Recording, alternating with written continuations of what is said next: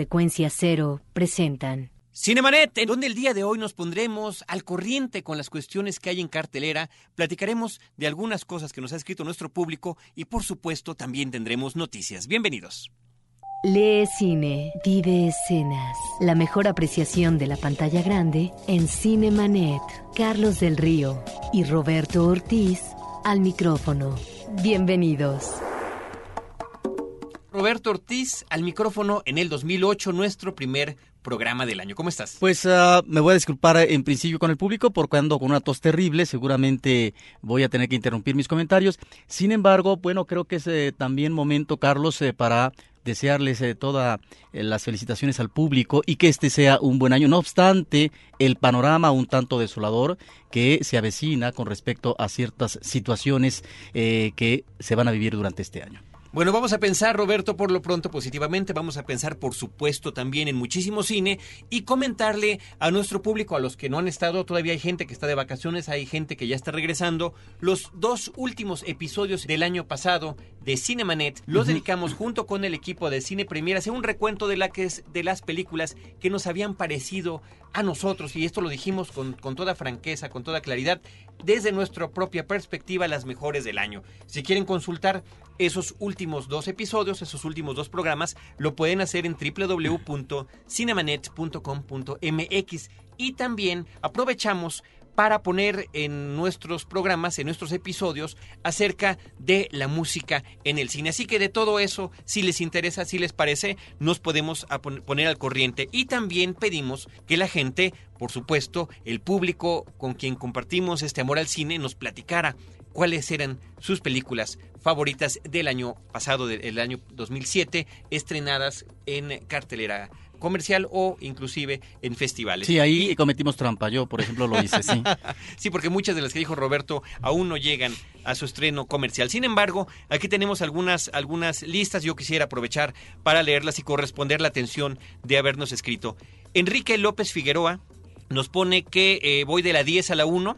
Sus películas favoritas, Malos Hábitos, Los Ladrones Viejos, Zodíaco, Duro de Matar 4.0, Más extraño que la ficción, Michael Clayton, eh, Michael Clayton, la película de Los Simpsons, el asesinato de Jesse James por el cobarde Robert Ford, 300 y su película favorita fue Ratatouille. Además, eh, y voy a leer aquí lo que nos pone, eh, saludos con especial atención a la amable señorita Paulina. Se refiere, por supuesto, a nuestra miembro del equipo de producción, Paulina Villavicencio. Y también dice, antes que nada, felicitaciones por su excelente trabajo. Sus programas y podcasts son buenísimos. Destaco recientemente el de Blade Runner, pues es una película que marcó mi juventud y madurez, pues antes que nada es una película existencial en el más poderoso sentido de estas palabras. Gracias a Enrique López Figueroa por su lista. Por otra parte, eh, María de Lourdes Bárcenas nos mandó eh, los siguientes comentarios. Dice, les deseo con todo el alma que sin importar credo religioso esta Navidad les traiga felicidad perdurable, dicha profunda, paz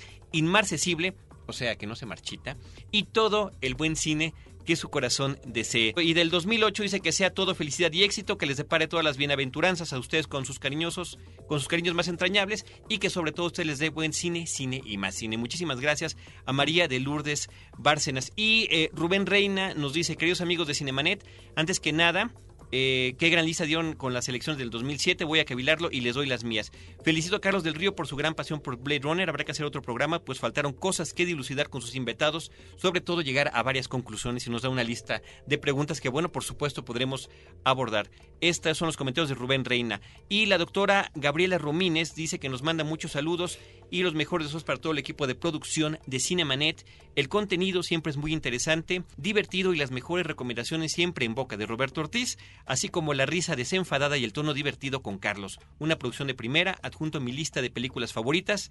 Eh, muchas gracias a la doctora Gabriela Romínez. Eh, de la 10 a la 1, Borat, Hairspray, Gone Baby Gone, El jefe de todo de Lars von Trier, Niños del Hombre, B-Movie, El Violín, La Ciencia del Sueño, Luz Silenciosa y su película número uno también fue Ratatouille. Eduardo Martínez Guerrero nos dice eh, de la 10 a la 1, La Brújula Dorada, Rocky Balboa, En Busca de la Felicidad, Los Cuatro Fantásticos, 2, El Mundo Mágico de Terabitia, Duro de Matar, Transformers 300, Apocalipto y también coincide en Ratatouille Y de parte de nuestro equipo de producción, Abel Cobo se aventó también con su lista.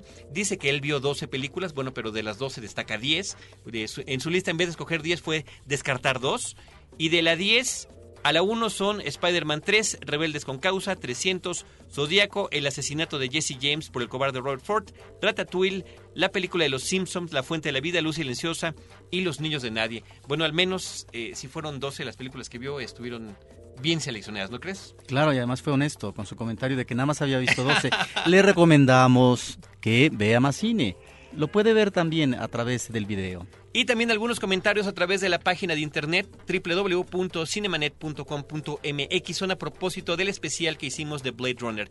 Dice Oh Cuervo, una de mis películas favoritas. Sería muy pronto, pero ojalá puedan dedicar un programa a este tipo de películas de ciencia ficción donde se muestran mundos decadentes. 1984, Nirvana, Brasil, etc. Y Stormbringer nos dice que podríamos hacer un podcast de distopías, coincide en el comentario. No importa que no sean películas de Hollywood. Así que, bueno, pues por supuesto son cosas que tomamos en cuenta. Les agradecemos porque sí lo queremos hacer. Son temas que nosotros normalmente abordamos en nuestros episodios de podcast. Y aprovechando el comentario de las películas de Blade Runner, les queremos decir que aún está pendiente que a los que nos escribieron con la primera parte de sus eh, respuestas y llamadas telefónicas, está aún pendiente que les enviemos la trivia de Blade Runner. Tuvimos algunos problemas con los correos electrónicos, así que será en el transcurso del día de mañana que empiecen ya a llegarles sus trivias para que puedan llevarse esta excelente colección de dos discos que tenemos para ustedes en Cinemanet. Ahora sí, continuamos con esto. Estrenos de la semana en Cinemanet. Como comentábamos, Roberto, vamos a eh, pues comentar en primer lugar eh, algunas de las películas que continúan en cartelera en este periodo y que por andar dedicándonos a los especiales de fin de año no habíamos podido platicar. Así es, mira, hay una película que llama la atención, Miss Potter. Es una película de un director australiano, Chris Nonan, que hizo hace algún tiempo eh, Babe, el porquito valiente, una película que creo le salió bien. Extraordinaria, yo creo que hay que decir que es una excelente película y, y desde entonces parece que desde entonces no, no había dirigido. Diez déjame, años. déjame checar. Exacto, 10 años había pasado Chris Nolan sin haber dirigido cuando esta película de Babe, el, el título que le puso en español, El Porquito Valiente, tenía eh, un estupendo diseño de arte, una historia que podríamos decir encantadora para niños, pero también encantadora para adultos. Y mira, si consideramos esta película de un personaje central como un puerco y recientemente Ratatouille, como finalmente eh, los uh, dibujos animados, los trabajos a través de computación nos uh, pueden uh, hacer accesibles y más que eso, entrañables estos personajes animales que en principio no serían realmente tan digamos, um,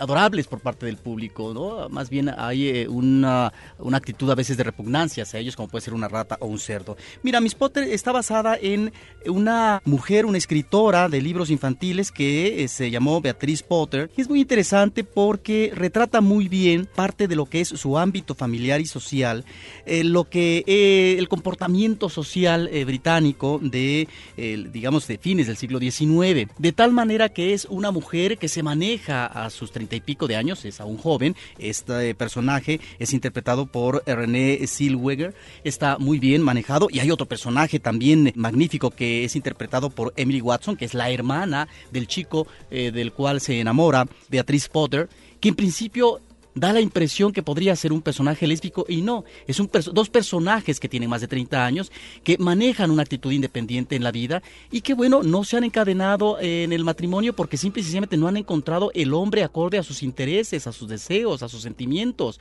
Pero bueno, ahí está a veces el repliegue, la imposición familiar del padre, la madre, para tratar de que esta mujer se case. En ese sentido me parece que es un buen retrato de época de este personaje y fíjate que en ocasiones es una película que eh, maneja efectivamente personajes reales con actores, pero a propósito de sus esbozos, de sus dibujos, eh, cobra vida a través de la animación que tiene que ver, por supuesto, con este asunto de los cuentos infantiles que Miss Potter escribía. Así que Miss Potter es una de las películas que continúan en cartelera. Roberto Ortiz también eh, continúa en cartelera La Brújula Dorada de Golden Compass, una película de la cual se hizo muchísimo ruido a propósito de su estreno en este fin de año. Es una cinta basada en la novela de Philip Pullman. La novela se llama Northern Lights o Luces del Norte y pues trata intenta hacer una nueva cinta de estas eh, de entre el corte épico y película infantil o película familiar. El reparto me parece que, pese a los resultados, porque a mí me parece que finalmente resulta una cinta bastante confusa, una cinta que no sé si logre sus objetivos y no siento que en el caso particular me haya podido atrapar la historia de esta niña que tiene que buscar, ¿no? su lugar en el mundo a través de este mundo fantástico, de este universo paralelo en el que vive. En el reparto incluye ni más ni menos que a Nicole Kidman, a Daniel Craig y a Ian McKellen que hace la voz de uno de los osos, porque hay una tierra de osos en esta película. Sí, es una película que abruma, porque son demasiadas las situaciones que se presentan. Eh, son eh, muchos los eventos que va a vivir el personaje infantil, un personaje que tiene también una responsabilidad ante sus semejantes, porque lleva efectivamente la brújula dorada que va a definir una serie de situaciones con respecto a eh, los elementos de verdad. Es pues una película que cubre, en el caso del personaje infantil femenino, un itinerario físico que obviamente nos lleva a este tipo de aventuras donde ese itinerario se convierte a través de una serie de lugares, de geografías eh, distantes, diferentes, también en eh, un crecimiento que ella va cobrando a través eh, de estas aventuras fantásticas que tiene. Hay efectos especiales que están muy bien logrados, ¿sí? Y la película, no vamos por supuesto a platicar el final, pero sí deriva en lo que será la continuación. ¿Sí? No hay, por lo tanto, un final, feliz o no, en eh, esta primera parte. Vamos a tener que esperarnos a la segunda porque las aventuras de este personaje infantil continúan, Carlos. Y también está el dato curioso de que, bueno, es otra película más en la que Nicole Kidman y Daniel Craig eh, tienen créditos. La anterior había sido Invasores, esta película basada acerca de la invasión extraterrestre, un remake de otras cintas eh, al estilo de los usurpadores de cuerpos. Y también aparece Eva Green, que si bien su nombre está en letras muy grandes en la sección de los créditos. Su personaje de bruja tiene un papel menor y eh, aparece, parece que ella, junto con Sam Elliott, tendrán un papel más importante en la siguiente película. También ella es la actriz, por supuesto, que salió en Casino Royale, también al lado de Daniel Craig. ¿Traes alguna Nicole Kidman, impecable, eso sí es cierto. ¿eh? Y bueno, otra película que yo vi en estos días es Mi mascota es un monstruo, una película de Gran Bretaña que eh, nos remite a una infancia, un chico en el contexto de la Segunda Guerra Mundial que vive en una residencia, pero el padre seguramente ha muerto en la batalla, eh, se, eh, digamos, uh, hundió o fue, digamos, uh, torpedeado el barco y finalmente no se tiene noticias de él desde hace mucho tiempo. Por lo tanto, está la figura eh, paterna ausente y cómo esto se va a cubrir a través de la presencia de un militar que tiene una gran jerarquía, que se apuesta junto con parte del ejército británico en la mansión de esta familia, del chico con su hermana su madre, porque están en un plan de defensa para combatir a submarinos enemigos, en este caso alemanes. Entonces, la película en principio te plantea esa situación de soledad. El niño está descobijado, pero también eh, cómo tal vez se puede identificar con este militar de gran jerarquía o con otro hombre que viene de la guerra, que fue vapuleado porque además fue herido, pero que eh, se comportó como todo un héroe y que llega a esa mansión para tratar de componer lo que es el taller del padre y finalmente eh, guardar todas sus cosas. En principio se antoja interesante el argumento porque vemos este personaje infantil muy bien interpretado, creo que el actor infantil es extraordinario, ya al final deriva por supuesto en estos efectos especiales en demasía que no son ah, muy convincentes, pero bueno, es el lado fantástico. Y en buena medida Carlos o más bien el monstruo pequeño que surge de un huevo, pues se convierte, se convierte en el monstruo legendario del lago Ness. Finalmente es en lo que en lo que se convierte, o sea que tiene y se nota un poquito Roberto, no con el diseño de la criatura que es la que está justamente en los eh, pósters que anuncian la película. Roberto Ortiz también esta semana, esta sí no la hemos visto aún, pero sí la vamos a comentar un poquito. La información que tenemos, esta semana se estrena la película Aliens contra Depredador. Esto es la segunda parte del crossover de las películas donde se juntan estos dos monstruos cinematográficos que son verdaderamente legendarios. A todo esto hay que decir un montón de cosas, ¿no? En primer lugar, que se trata de las, las películas originales, particularmente Alien, es toda una película de hito en la historia de la cinematografía, particularmente en la ciencia ficción.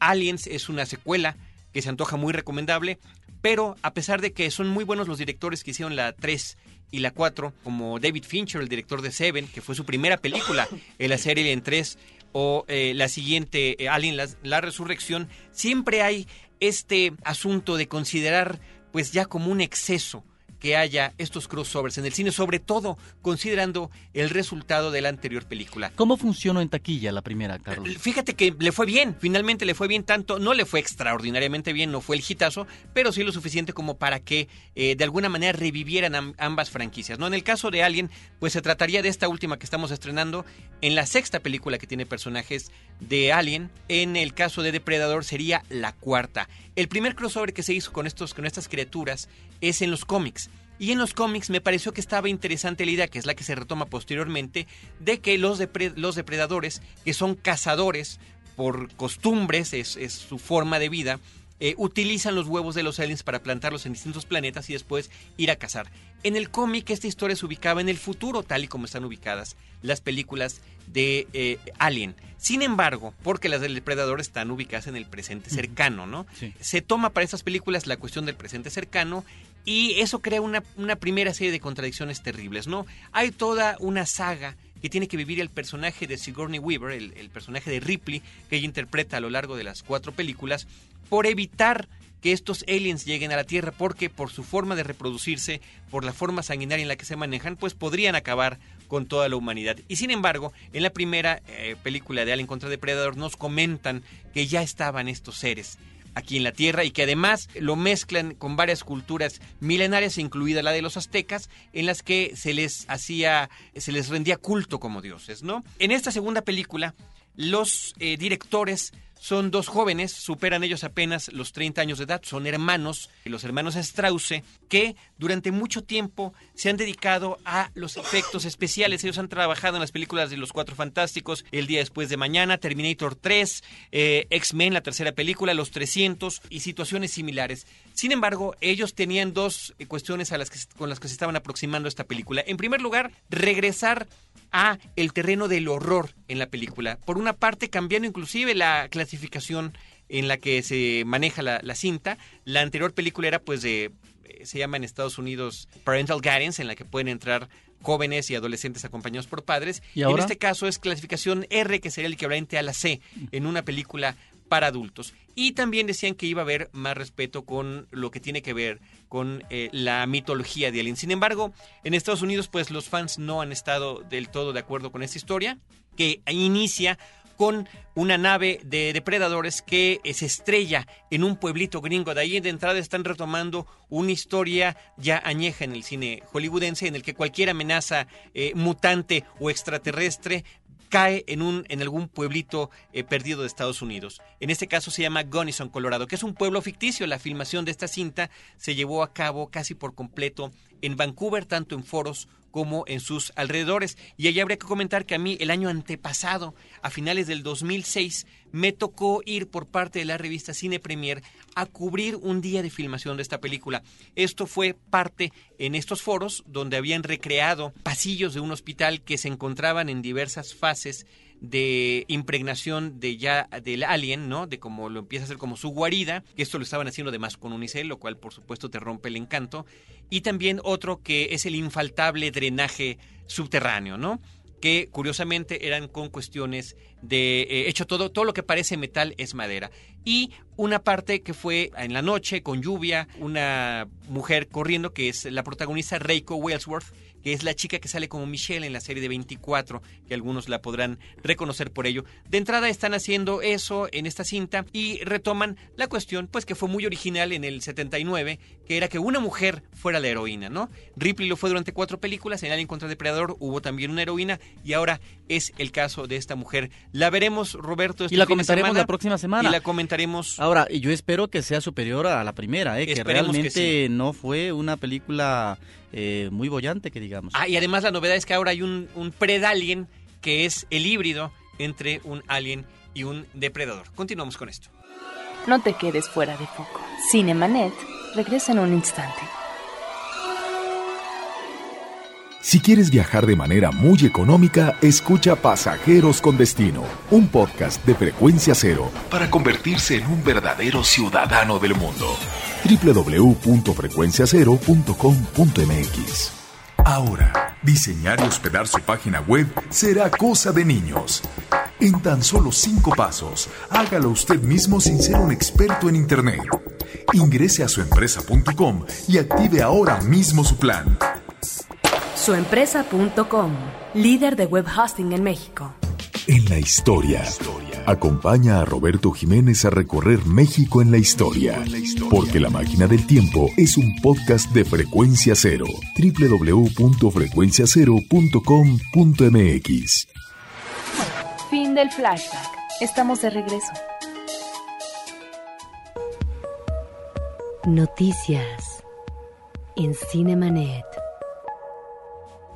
Fíjate Carlos que arrancamos el año con uh, una información a propósito de una película que se produce en México eh, por parte eh, de, eh, digamos, uh, la iglesia, ¿no? a partir de la Compañía de Jesús, que ya se presentó en algunos foros. De hecho, se exhibió en un festival del Nuevo Milenio en Guadalajara y ganó un premio sobre la vida del Padre Pro, aquel cura que es toda una especie de biografía donde vemos al padre cuando está en Europa porque eh, estudia en Barcelona, en Bélgica, etcétera, y luego cuando arriba a México en 1927 con el conflicto de la guerra cristera, la persecución eh, religiosa por parte del gobierno de Plutarco Elías Calles, de tal manera que se revive este personaje Carlos y eh, se presenta ahora al público muy seguramente a principios de años tendremos el estreno comercial. Es una película que también se va a presentar próximamente en el en el Vaticano. Y esto creo, Carlos, que nos remite a cómo los tiempos cambian a propósito de los temas que tienen que ver con la religión. De hecho, hace poco tiempo, en el 2002, tuvimos eh, eh, la película de Carlos Carrera, que en su momento fue el éxito taquillero en toda la historia del cine mexicano, El crimen del padre Amaro. Una película que abordaba temas que el cine mexicano se resistía a manejar, Carlos. Que uno de ellos es el celibato, es ah, el celibato lo que deben manejar los curas o debe de haber apertura sexual en, su vida íntima, también el aborto, la jerarquía eclesiástica que finalmente se repliega y funciona en términos de intereses económicos espurios, y por otra parte también en el caso del personaje de Damián Alcázar en esta película, que tal vez es un personaje no muy consistente, bueno, lo que podría ser el cura que finalmente se revela a la jerarquía eclesiástica y lo que hace es eh, tratar de inclinarse eh, hacia la fe cristiana, pero apoyando a los pobres, los necesitados del mundo. Eh, un poco yo creo que sería el equivalente de lo que fue la teología de la liberación. Bueno, ahora tenemos una película que nos muestra la otra cara, es decir, una eh, cura, el padre Pro, que es eh, un beato ya, ya fue beatificado, y que muy seguramente este elemento va a servir, aunque lo niegue en este caso su productor, el sacerdote jesuita Alberto Vargas, que tardó, dice él, alrededor de 7, 8 años en juntar el dinero para que se hiciera posible esta producción. Una película, Carlos, que por cierto, el personaje principal del padre Pro es interpretado por eh, una, un cura, fíjate, es, algo, digamos, interesante, eh, un sacerdote que se llama Pedro Reyes, y el papel de Plutarco Elías Calles lo interpreta Eric del Castillo. También llama la atención que en la ambientación participan familiares descendientes de Plutarco Elías Calles. En este caso, la encargada de la ambientación es la bisnieta de Calles, que es Lucinda Herrera, a su vez hija de una actriz que se llamó Kiki Herrera Calles. En fin, creo que son datos interesantes que nos remiten al tema de la guerra cristera, Carlos. Eh, ya hay varias películas que han abordado de una u otra manera el tema con mayor seriedad o en términos melodramáticos. Yo diría que el melodrama abusa en el caso de la película de Miércoles de Ceniza del 58 de Roberto Cabaldón con una María Félix muy joven, hermosa, que es violada en Páscuaro por un cura, un cura por supuesto malo. Ahí están los polos de la bondad y de la maldad.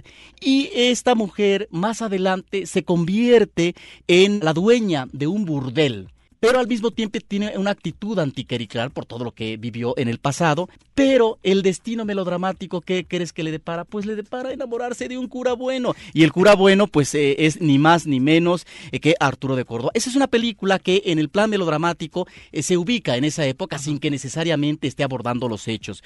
Pero también hay una película estadounidense de John Ford, extraordinaria, con fotografía de Gabriel Figueroa en blanco y negro, con Henry Fonda y Dolores del Río, una Dolores del Río ya madura, pero hermosa aún, de un cura que es eh, perseguido en la época cristera. Es realmente una película muy interesante que está basada en una novela de Graham Greene.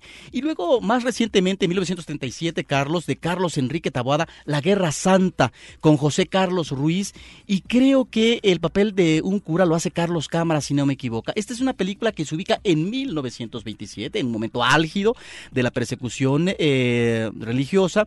Y creo que es una de las pocas cintas que tratan de abordar eh, de manera objetiva, con seriedad este conflicto de la guerra eh, cristera, Carlos, a partir de un punto. Yo creo que el punto central es la manera como los curas manipularon a eh, la masa campesina en este no debate sino enfrentamiento real no hasta bélico en contra del gobierno del presidente Calles obviamente eh, usando el fanatismo. Otra película que también nos presenta finalmente Carlos eh, un personaje muy interesante del 75 de Felipe Casals Escanoa. Esta está basada en hechos reales. De alguna manera es una metáfora de la época represiva del diasordacismo de los acontecimientos del 68 son hechos reales de unos muchachos trabajadores de la Universidad de Puebla que van, intentan, bueno, eh, ir a la Malinche, subir la Malinche, que está en Puebla, entonces se pernoctan en un pueblo que se llama San Miguel Canoa y el cura comienza a usar a los feligreses diciendo que estos son unos comunistas peligrosos. El resultado fueron varios muertos y heridos. Y esto es eh, una película que está obviamente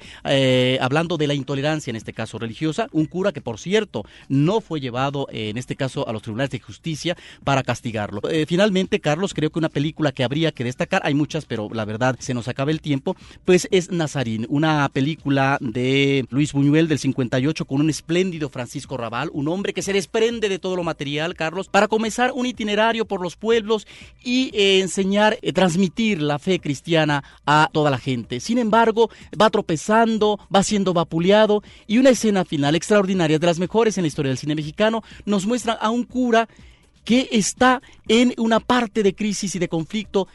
Y la pregunta es, ¿continuará con esa misión cristiana tal como él, como, como la iglesia lo determina en términos eh, del manejo de la fe? ¿O realmente hay que asumir la realidad con toda su gravedad y manejar de otra manera lo que podría ser la transmisión de la religión cristiana? Roberto, se me ocurre también ya para concluir ese tema contigo la película Romero de 1989 con Raúl Julia, el ya ahora extinto Raúl Julia, acerca de la vida de este arzobispo Oscar Romero que pues estaba denunciando lo que estaba sucediendo en El Salvador en aquellos momentos y cómo fue finalmente silenciado. Por cierto que hay varios mexicanos que participan en esa película actuando, entre otros está por ahí Claudio Brook. Vámonos con esto la otra cartelera. Roberto Ortiz, no nada más hay películas en la cartelera comercial, reinician ya, se retoman los ciclos en Cineteca Nacional y otros sí, foros. En el caso de Filmoteca de la UNAM, yo creo que hasta la próxima semana tendremos ya información sobre sus actividades. Rápidamente, en Cineteca Nacional el público puede ver la película Michael Clayton, que apareció en algunas de nuestras listas. Es una película de Tony Gilroy del 2007. Es un espléndido thriller que no se deben de perder. Silda Twilton está extraordinaria. Es una actriz que decía uno de los eh, compañeros, colegas eh, de eh, Cine Premier, que muy posiblemente sea nominada.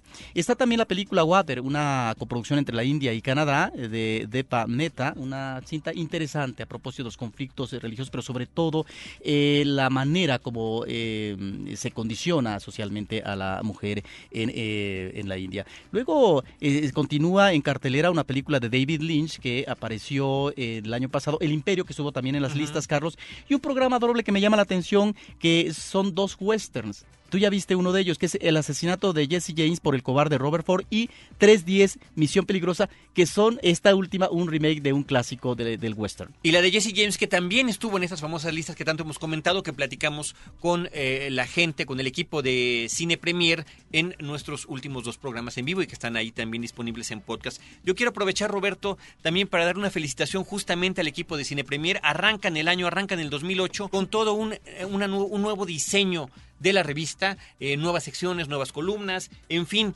es esta forma de tomar los momentos de cambio de año para pues seguir evolucionando los y buenos propósitos en eh, la parte creativa. Materializados, ahí están ya en el nuevo número de Cine Premier que es del mes de enero. Pues muy bien, Roberto, con esto nos despedimos. Le damos las gracias a los que han estado escuchando este primer programa del año, este primer episodio, a nuestro operador. Ahora sí que año con año nos ha seguido. Aquí estamos continuando con él. Álvaro Sánchez, muchísimas gracias. Felicidades también. Gracias por todo lo que nos has apoyado. Año con año. Sí, Pareciera que somos unos, somos unos veteranos. Bueno, pues sí, somos unos veteranos. Bueno, por lo menos aquí llevamos ya poco más de un año y ya cambiamos también de ciclo del 2007 al 2008. La colaboración especial en la postproducción de Abel Cobos, que hoy nos está acompañando también aquí en la cabina.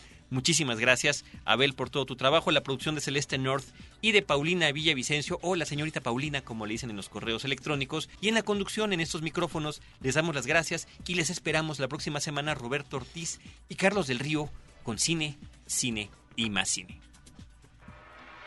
Los créditos ya están corriendo. Cinemanet se despide por el momento. Más en una semana. Vive cine en Cinemanet. Frecuencia cero. Digital Entertainment Network.